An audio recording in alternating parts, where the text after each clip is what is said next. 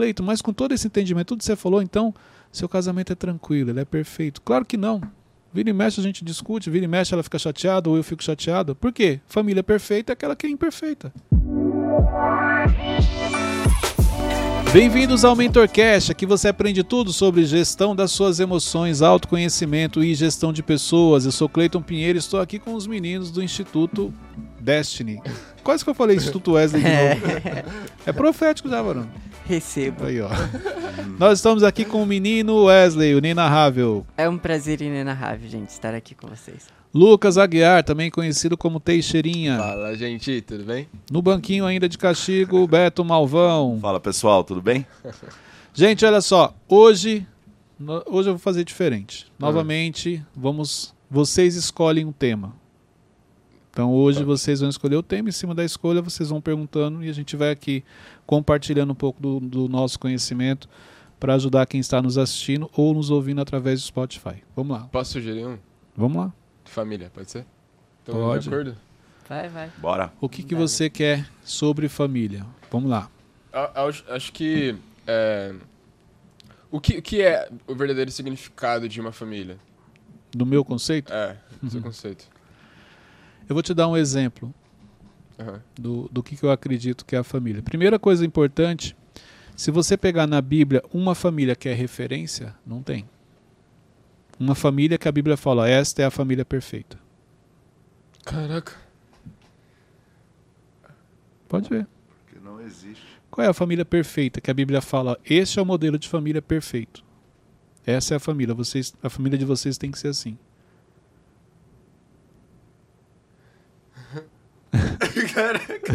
Eu Você nunca tinha percebido? Não, cara.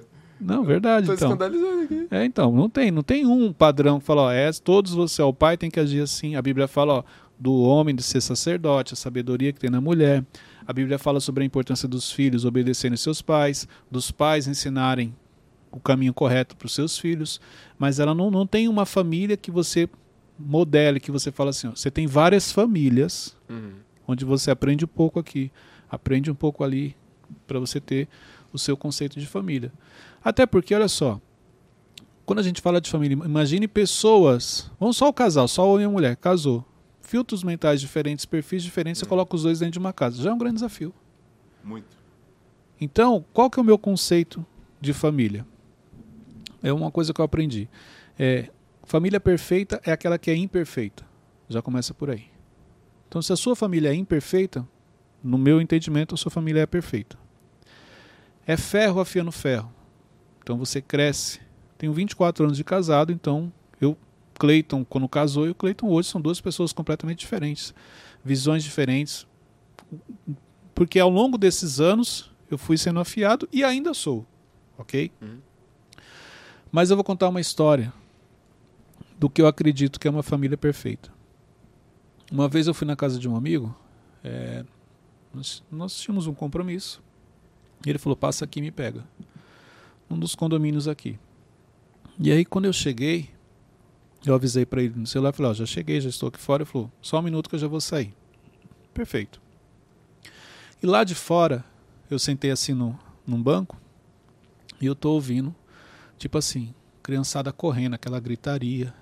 E aí a voz, tipo assim, o, o marido: Fulano, onde é que tá tal coisa? Aí a, a esposa respondeu: Já falei pra você que tá aí.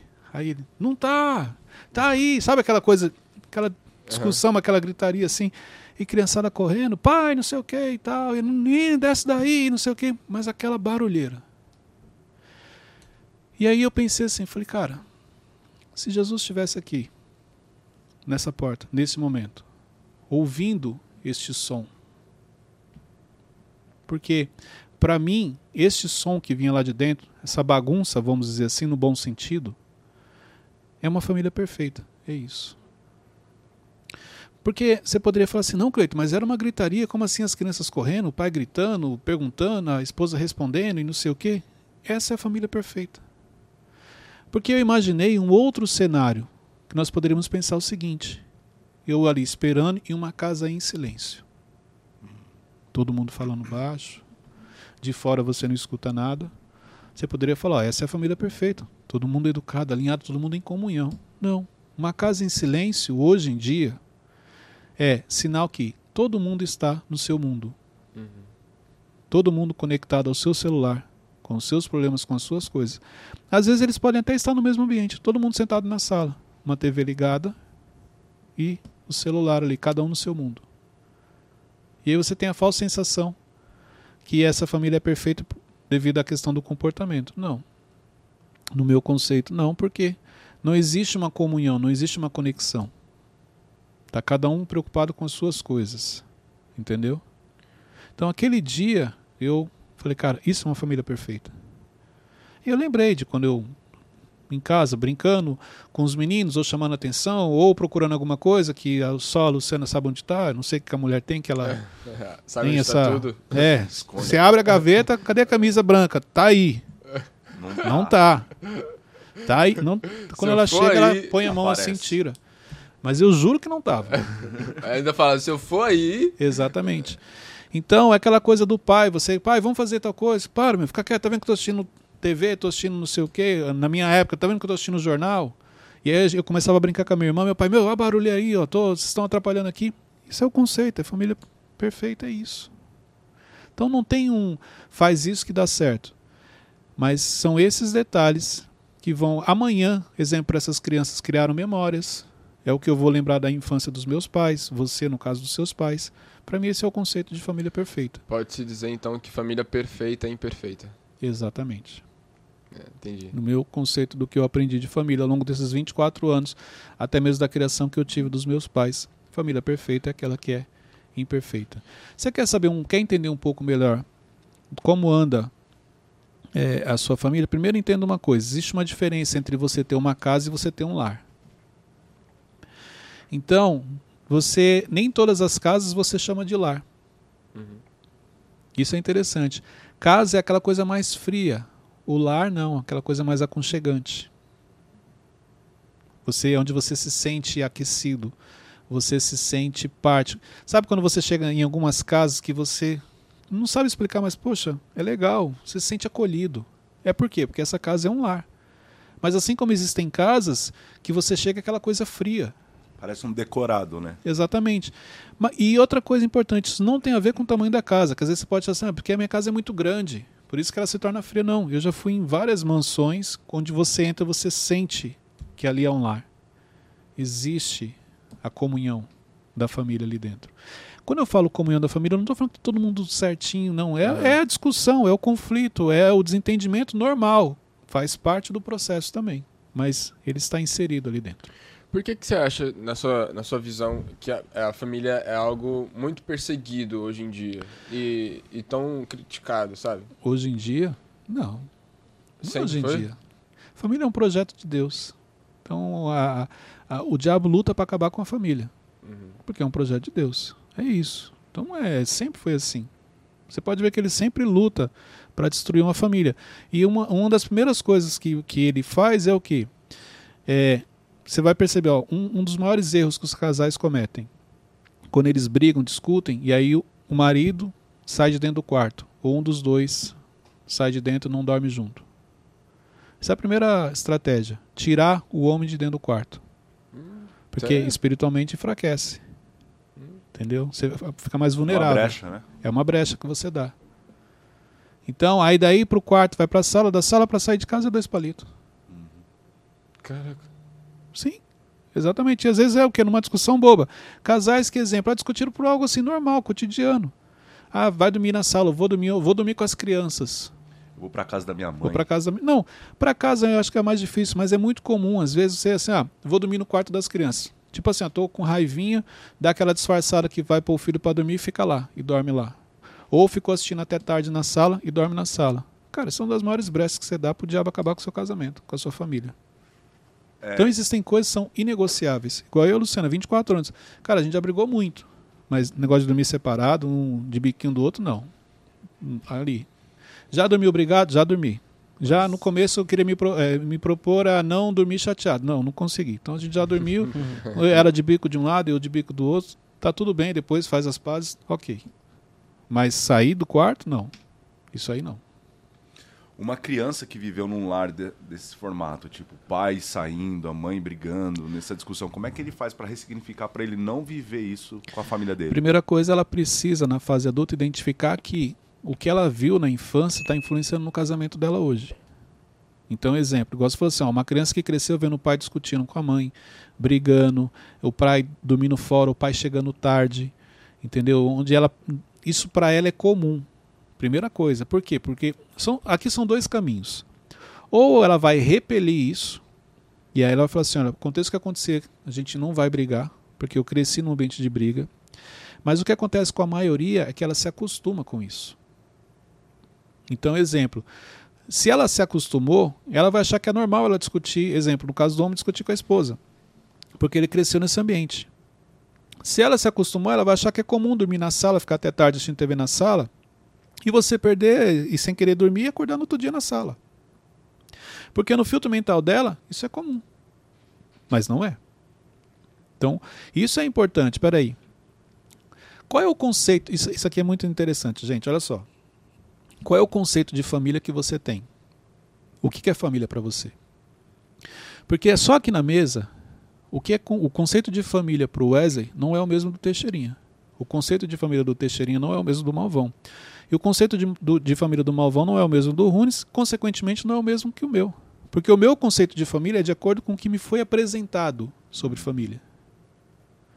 Sabe qual é o meu conceito de família? Como é a maneira como eu cresci. Então, exemplo, eu cresci num ambiente em que meu pai chegava do trabalho, tomava banho e tal, depois minha mãe chegava e a gente ficava ali junto na sala. Fazendo o quê? Assistindo TV. Aquele era o nosso momento em família. No domingo, porque minha mãe trabalhava na semana, no domingo era o momento em que nós almoçávamos juntos, à mesa.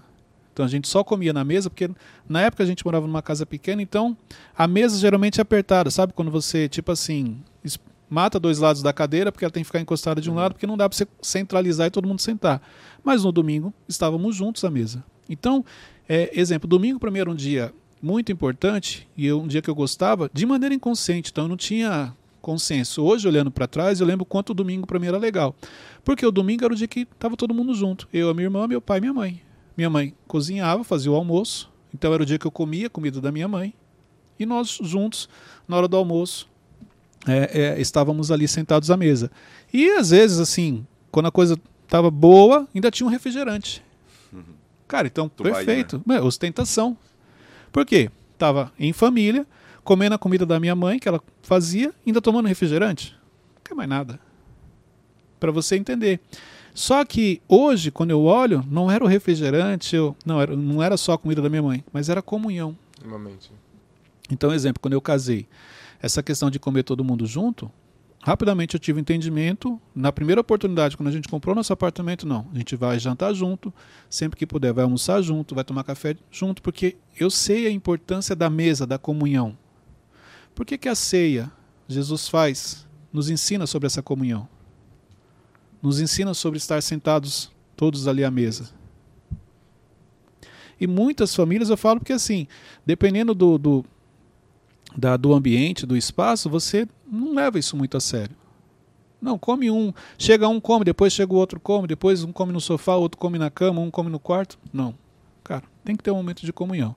Isso fortalece muito. E isso você ensina muito para seus filhos. Sobre essa importância. Tanto que, se você perceber, os filhos que, cres que crescem com este conceito de comer à mesa, estar todo mundo junto, jantar todo mundo junto, almoçar todo mundo junto, claro que sempre que possível, tem uma outra visão de família.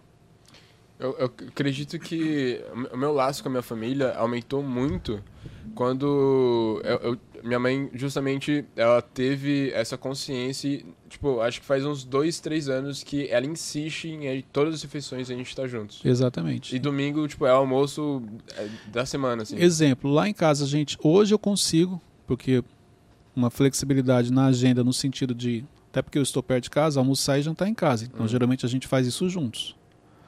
Mas, é, é, às vezes, antigamente quando eu trabalhava fora, não, mas pelo menos a janta, ou a não ser quando eu ia chegar tarde, porque eu também não ia ficar deixar os meninos com fome esperando eu chegar. Mas, cara, sempre que é possível, estamos juntos ali à mesa. Porque É. aquilo é importante. Entendeu? Eu valorizo muito isso Uhum.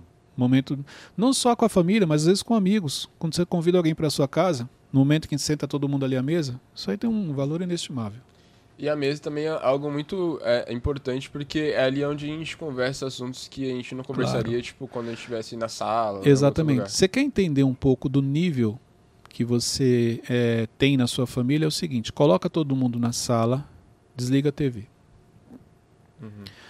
Vê, calcula o que, que acontece quando você desliga a TV. Porque se existe uma comunhão na sua família, se, se esse conceito já está implantado lá, mesmo sem a TV vocês vão conversar. O problema é se você desligar a TV e todo mundo correr pro celular. O problema é se você desligar a TV, Com de repente silêncio. fica o silêncio, não, mas um sai para um lado, outro sai para o outro. E quando que eu entendi isso? É, há muitos anos atrás, um, nós morava em Carapicuíba ainda, num apartamento que nós tínhamos, e um dia acabou a energia.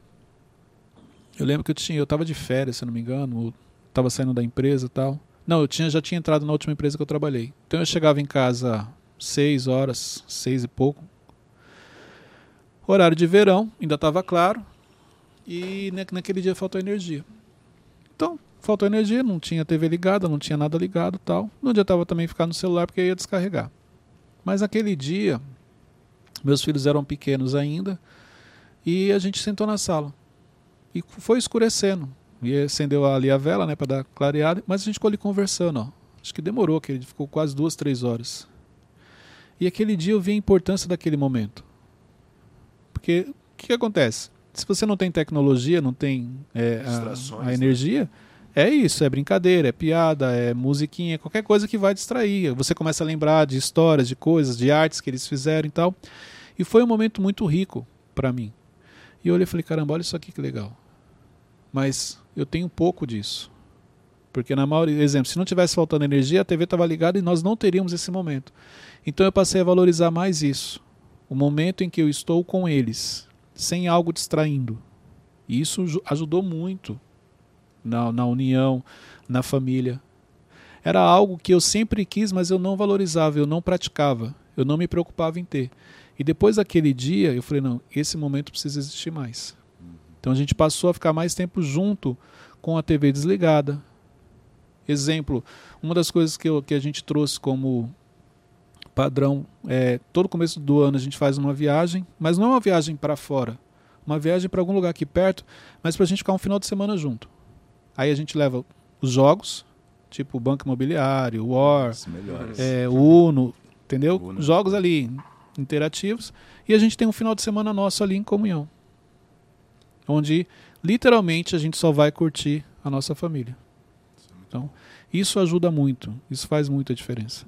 Exemplo, Cleito, mas eu nunca vi, você não divulga. Então, os, os momentos de valor que eu tenho na minha vida, geralmente eu não divulgo.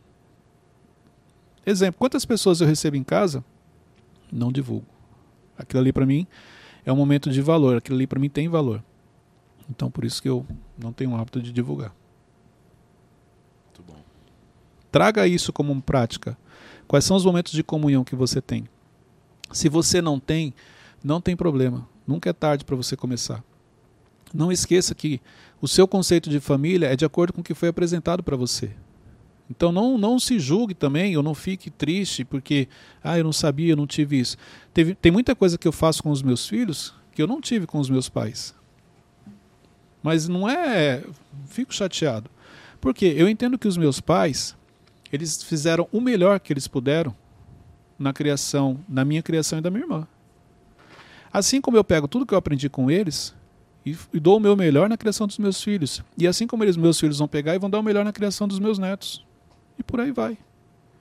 Pode ver, o que você recebeu, você dá muito mais para seus filhos.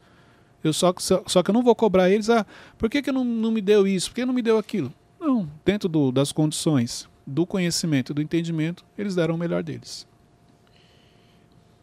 Você quer fazer uma pergunta? Vamos lá. Não? É, por que, que a família é algo tão importante para a sociedade? Quando tudo dá errado, quem que fica do seu lado? Família. Família é um projeto de quem? Deus. De Deus. É isso, é a sua base, é o seu alicerce. Onde você recarrega a sua energia? Família. Mas nem todo mundo tem essa visão, tem esse entendimento. Porque a família também tem uma coisa: a família é seu primeiro ministério. Isso quer dizer que família é sua primeira equipe. Família é o primeiro em tudo. Então, um exemplo: onde é mais difícil de você lidar com as suas emoções? Com a família. Pode ver, a sua mãe, seu pai, sua irmã, tira você do sério muito rápido. Eu posso falar que pegar pesado com você, você consegue controlar, mas dependendo do que sua mãe fala, de acordo com o gatilho que já existe, você sai, você fica nervoso na hora.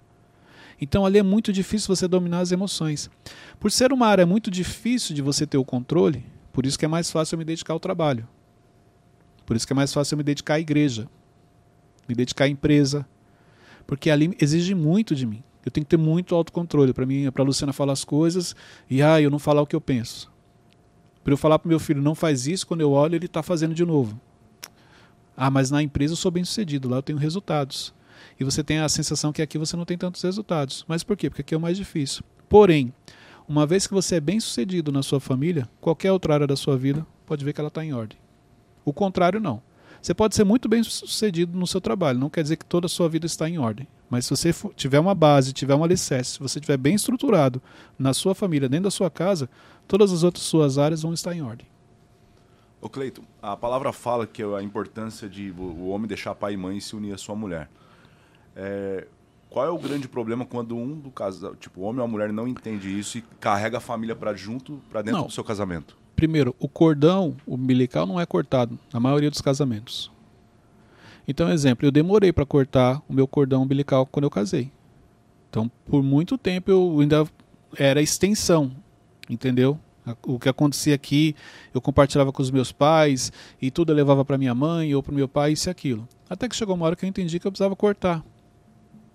Mas é muito comum casais que já, exemplo, são casados há anos e ainda não cortou o cordão umbilical.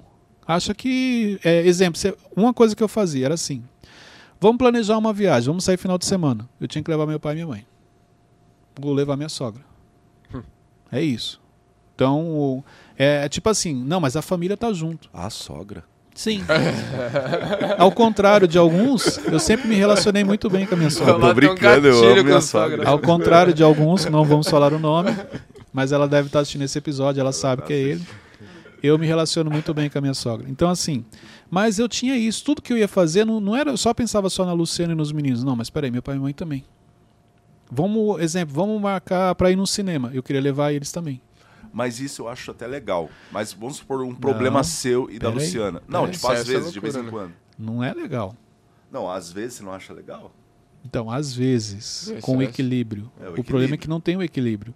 Porque agora imagina o seguinte, exemplo, vamos a Luciana quer ter um momento eu, ela e os meninos. Ela não conseguia, porque tudo eu colocava a família junto. É. Aí o que acontece? Com o passar dos anos, eu tive um outro problema. Eu criei alguns gatilhos com a Luciana, onde quando eu saía com ela sozinho, a gente acabava brigando.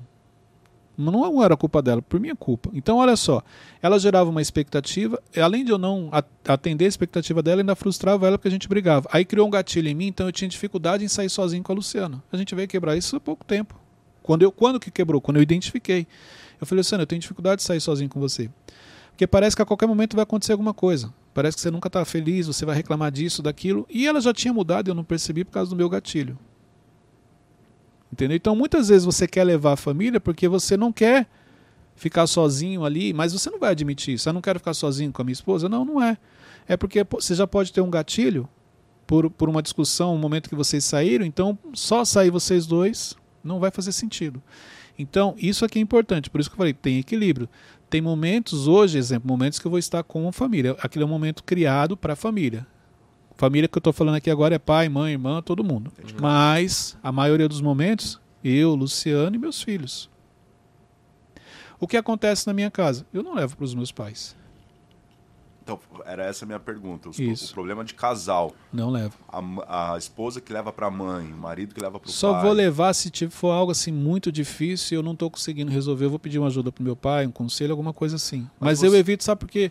Porque na minha cabeça, quando eu vou levar, eu vou agora envolver eles. E aí, é, depois, eu, porque casal é o seguinte: ó, brigou hoje, amanhã tá tudo bem. Então, você não acha que o seu pai vai sempre comprar a sua do que a da sua esposa? Não importa. No inconsciente. Não importa. Igual exemplo, eu nunca compro dos meus filhos. Eu- se eu tiver comprar, eu vou comprar da minha nora. Eu sempre. Não, eu, eu tenho isso. É verdade. Então, exemplo, sempre que acontecia algo, eu já pensava o seguinte: o que, que aconteceu? Ah, o menino me bateu. Por que, que ele te bateu? que, que você fez? Não, mas eu estava quieto, porque é sempre a história que o filho conta. Não, eu estava quieto, do nada ele surgiu e me bateu. Não, você não estava quieto. Porque eu quero, eu, eu quero entender o que aconteceu para ensinar ele a evitar aquilo. Eu não vou ser um pai melhor se tudo que acontecesse com meu filho eu já tomo a frente, saio batendo nos outros. Não, no meu filho ninguém toca. Ok, por um período da vida eu vou estar fazendo isso. E quando ele crescer? Eu não vou estar em todos os lugares defendendo ele. Então eu sempre me preocupei em ensinar meus filhos a se anteciparem às situações. Por isso que eu nunca fui de, de bate pronto, não, meu filho está certo, está todo mundo errado. Não, primeiro eu quero entender o que você fez. Em cima do que você fez eu vou te corrigir e aí depois eu vou sim resolver. Então, exemplo, ah, meu filho discutiu com a minha nora. Peraí, discutiu sobre o quê? Deixa eu ver o que, que ele está fazendo. Por que, que é discussão? Porque eu ensino para ele isso. Os desafios que existem na família. Ele tem que aprender a lidar com isso.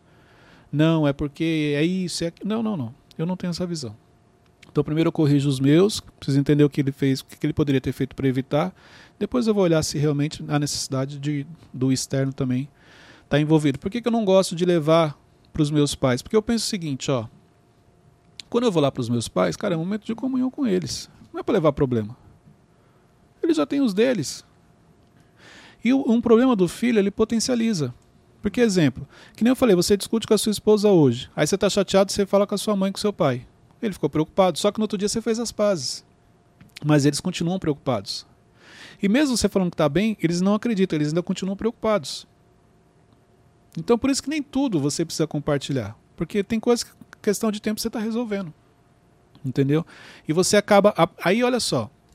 Imagine quando seu pai e sua mãe vai dar opinião no seu casamento. Como que a sua esposa reage? Ou como seu marido reage? Uma opinião de fora. Onde tem muitos pais que não têm esse nível de consciência e saem defendendo o filho como se o outro fosse culpado. Vai dar problema. Entendeu?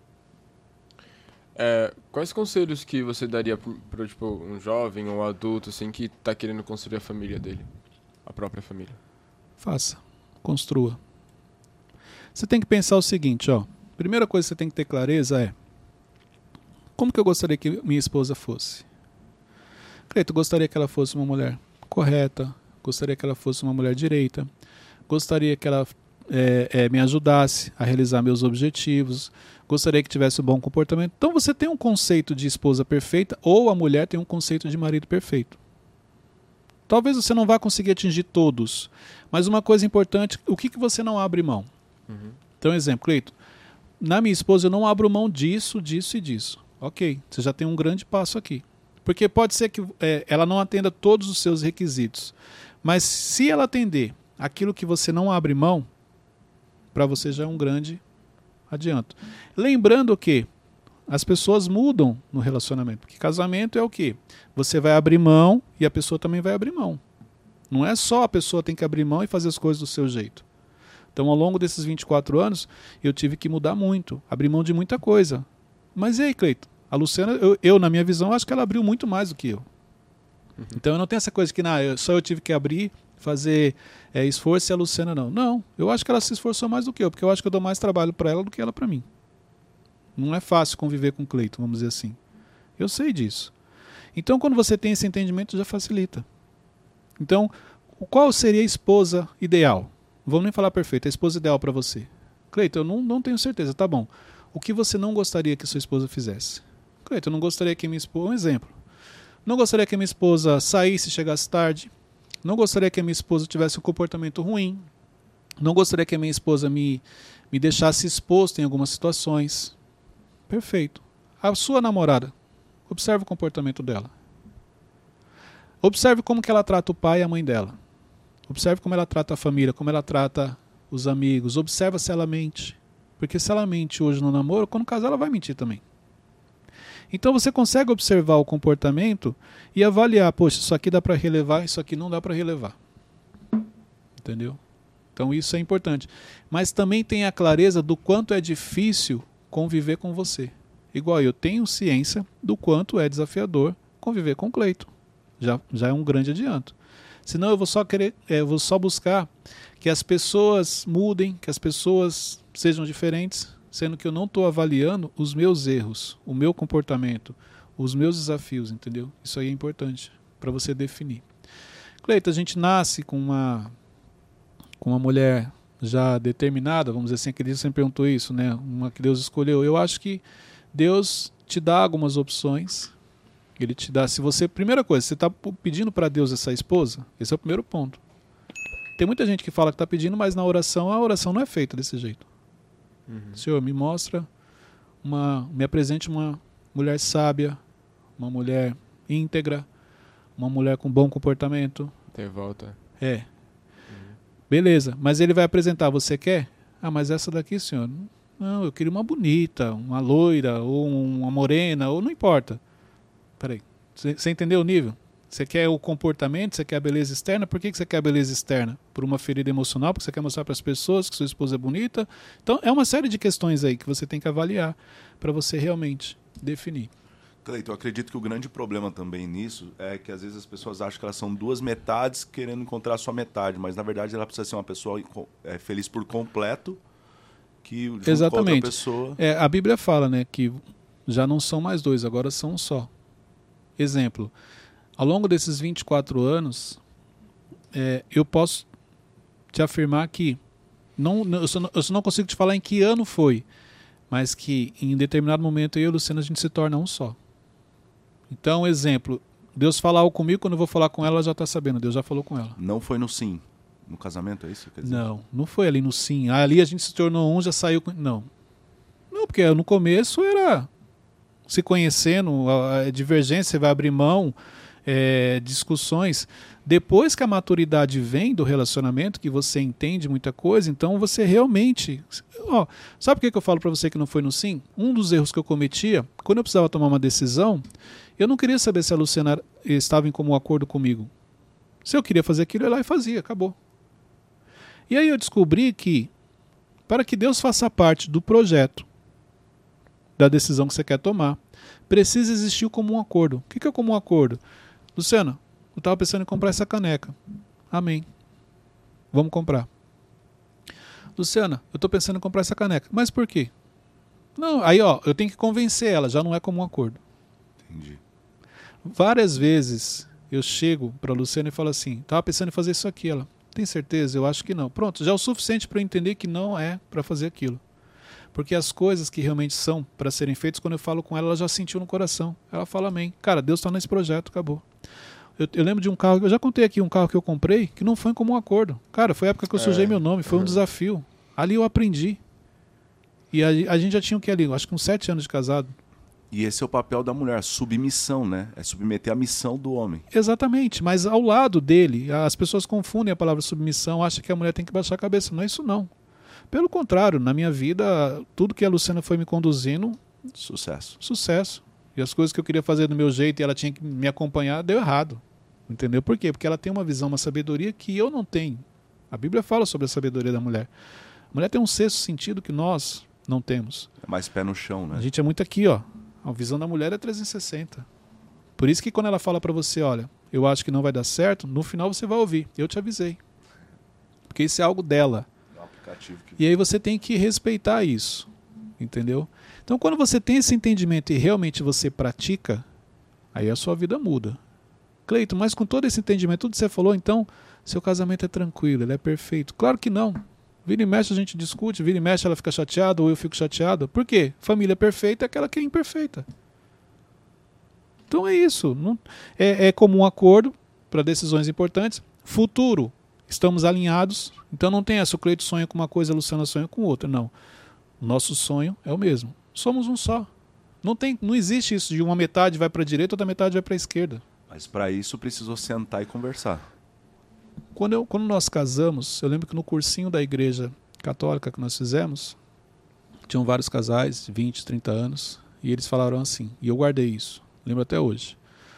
Ó, o segredo do relacionamento é a transparência e o diálogo. Então eu guardei isso. Transparência e diálogo. Então sempre dialogando, sempre sendo transparente, sempre falando a verdade, isso vai manter o seu casamento, o seu relacionamento por muitos anos. Cleito, sempre foi assim desde o começo? Que você fez o cursinho antes de casar? Claro que não. Eu- hoje eu falo porque eu lembro a, a pérola que eles soltaram ali e que na hora eu ouvi, guardei, mas eu não entendi. Mas hoje eu sei a importância daquele ensinamento que eles deram pra gente naquele cursinho de casais. Diga. É, é, O Wesley não Qual- vai falar nada hoje? é, tá. Não, não. Tô só ouvindo. Ah. É, Tava mas- dormindo, porque ele, você viu, eu peguei duas vezes ele cochilando assim, ele. É, é qual a época mais importante, assim? A época da escolha da, da pessoa da sua vida ou independente da sua escolha, você vai ser feliz no seu casamento? A época mais importante é hoje. Ih, caraca, tava, tava esperando outra, outra resposta. Pra mim é o hoje. Então, assim, é, por quê? Isso quer dizer que a época mais importante é a escolha. Então, depois que você escolheu, acabou, não tem mais importância? Não, a época mais importante é depois que você casa. Não, mas e aí? Se você escolher errado, você vai pagar um preço. Então, não- eu acho que não tem essa questão de época mais importante. A época mais importante é hoje. Cleide, você já cometeu erros no, no- no relacionamento, no casamento? Já. Exemplo, eu, apesar de ser um pai presente com os meus filhos, hoje eu olho, eu poderia ter sido muito mais presente.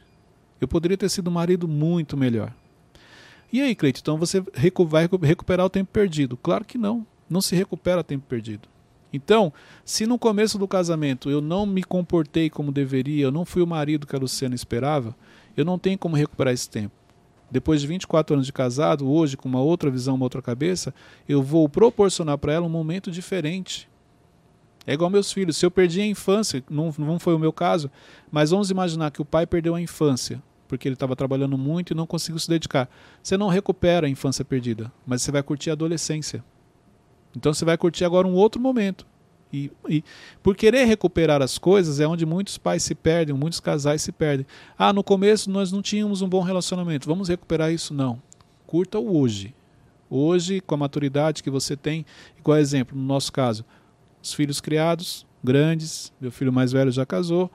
Perfeito. Hoje a gente vive uma outra fase. Hum. Entendeu? Então eu vou viver coisas que antes nós não vivemos. Mas não é que eu estou recuperando o tempo. Não, é porque é essa fase para o momento que nós estamos. Então esse entendimento é importante. Por isso que qual que é o dia mais importante? É o hoje. Nesse sentido que você perguntou. Então valorize o hoje. Esteja atento ao que acontece hoje. Porque o que você planta hoje, você vai colher lá no futuro. Uma coisa que eu sempre fui preocupado é, tipo, eu tenho que ser um, o falando em casamento, é, eu sou, tenho que ser o marido ideal. Então eu tenho que saber cozinhar, eu tenho que lavar louça, eu Olha tenho que que, arrumar que meu quarto, falou. eu tenho que Olha que legal que você falou. Eu tenho que ser o marido ideal. Então eu tenho que saber cozinhar, eu tenho que lavar louça.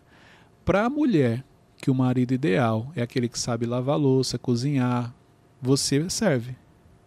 E para a mulher que o marido ideal é aquele que, exemplo, é tudo que ela quer, ele faz. É, qualquer situação que ela pedir, ele está ali pra, pronto para atender. Atenção, você não vai atender. Então, para algumas mulheres, você, a hora que você falou, ela falou: caramba, é isso, eu vou casar com Wesley. É o homem ideal, é o, é o que eu estava procurando. Para outras, ela falou assim: não, mas isso aí não é marido ideal, não, filho. Você tem que me dar atenção, você tem que me levar onde eu quero, você tem que estar à disposição quando eu quiser falar com você. Quando você chegar em casa do trabalho cansado, que eu preciso conversar, você tem que sentar para me ouvir. Porque, olha que interessante. Caraca, Não, é verdade. é muita coisa. Porque na sua cabeça o marido ideal é aquele. Olha só, você vai casar, você vai cozinhar, cuidar da casa, fazer tudo o que você falou. Então na sua cabeça, caraca, é muito esforço. Mas tudo isso porque eu quero ser o marido ideal. Só que tem uma coisa que você não colocou na sua mente, que é você chegar em casa do trabalho e a sua esposa falar assim: senta aqui, vamos conversar. Como é que foi seu dia? Porque eu quero falar do meu. Você não, pô. Tô cansado, não quero falar. Meu dia foi normal. Falou, não, não foi normal. Como assim normal? Não, foi um dia normal, não. O que aconteceu? Ninguém falou com você? Seu chefe não falou nada? Não, sim, o Cleiton me chamou, o Thiago me chamou e tal. Então, isso aí, eu quero saber isso aí. Você, não, mas isso é normal. O que é normal para você não é normal para ela. E aí você fala assim, poxa, eu trabalho fora, chego em casa ainda te ajudo, faço um monte de coisa e mesmo assim ela não está feliz. Olha o desafio. E esse é o desafio do casamento.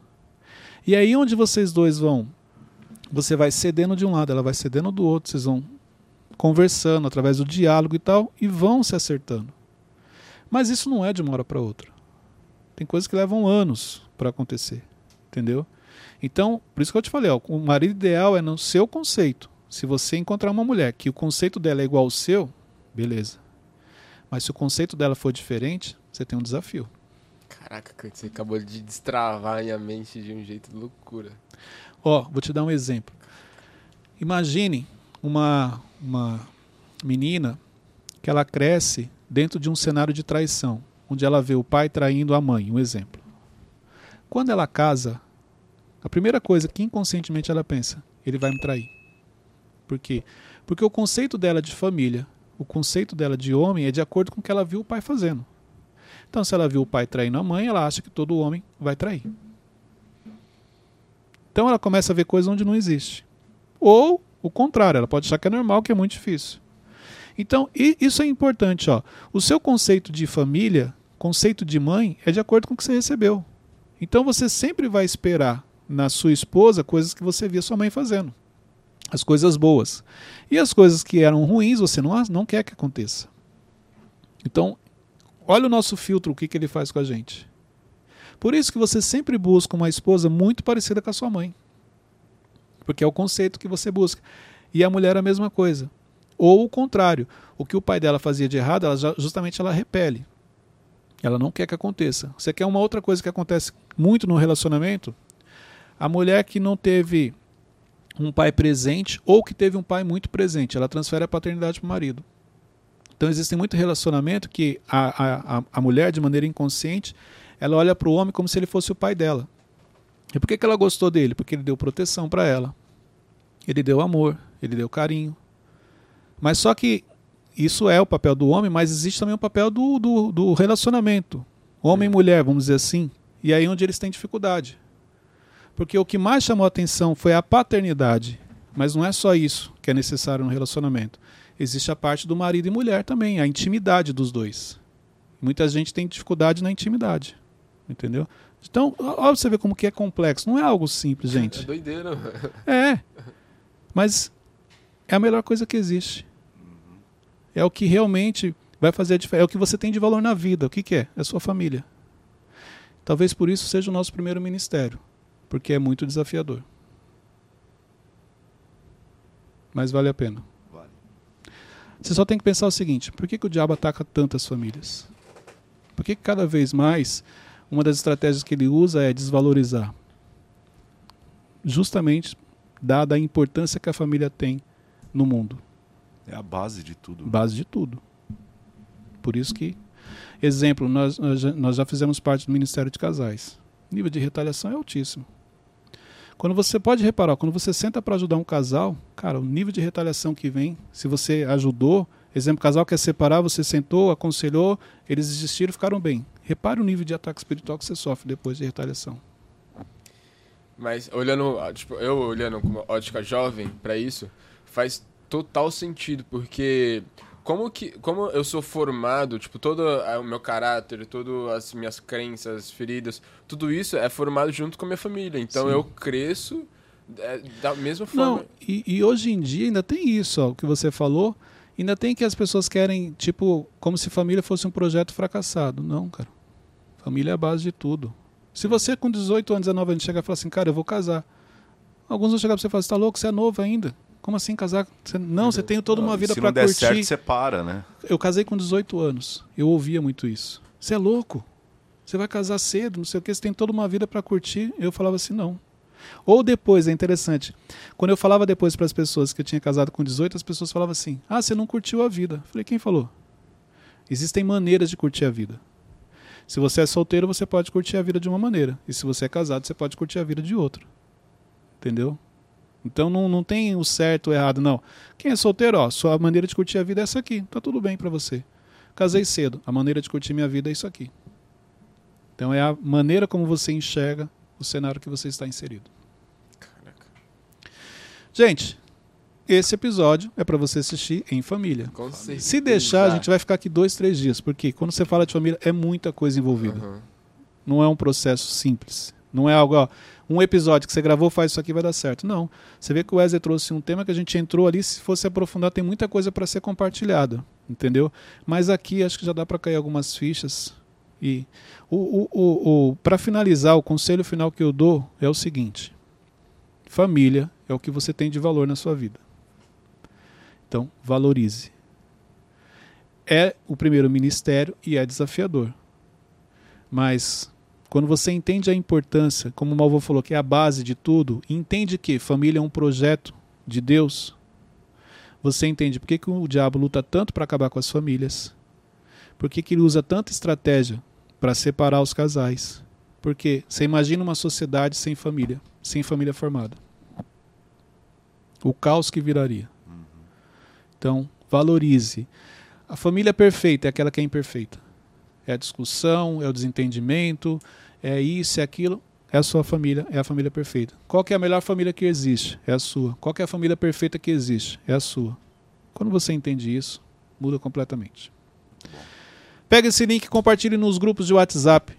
Assista em família, coloque seus filhos, marido, esposa, tal. Você vai perceber que quando acabar o episódio vocês vão estar ali conversando, pontos de vista diferentes, mas isso aqui é importante.